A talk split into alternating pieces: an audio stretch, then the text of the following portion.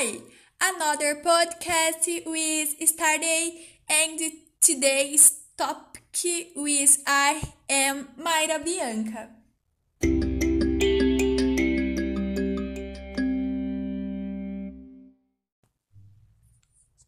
Today you'll be questions and answers. What is a good education?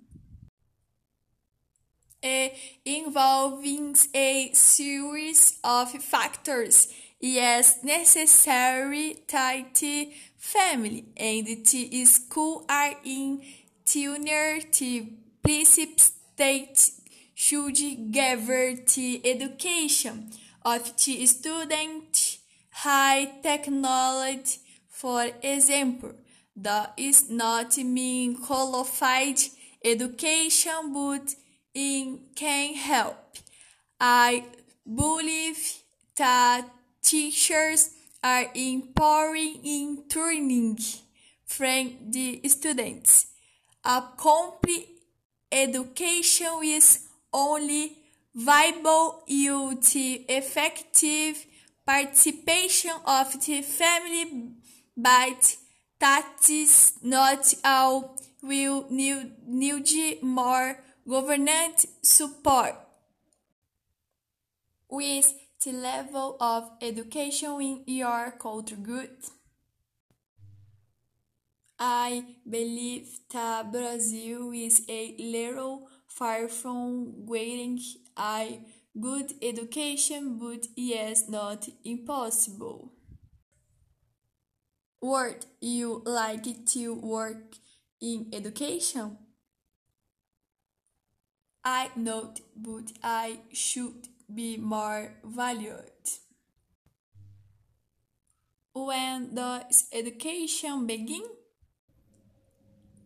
I believe that education starts from when we are born and goes on until you die because from the first moment we are learning but will only understand this when you enter school so every moment of our lives we are learning but in a different way.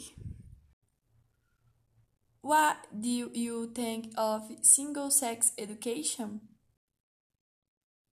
I believe that at school we learn much more than subjects. We learn to act, think, to feelings, to situations, but from the moment they separate a male and a female.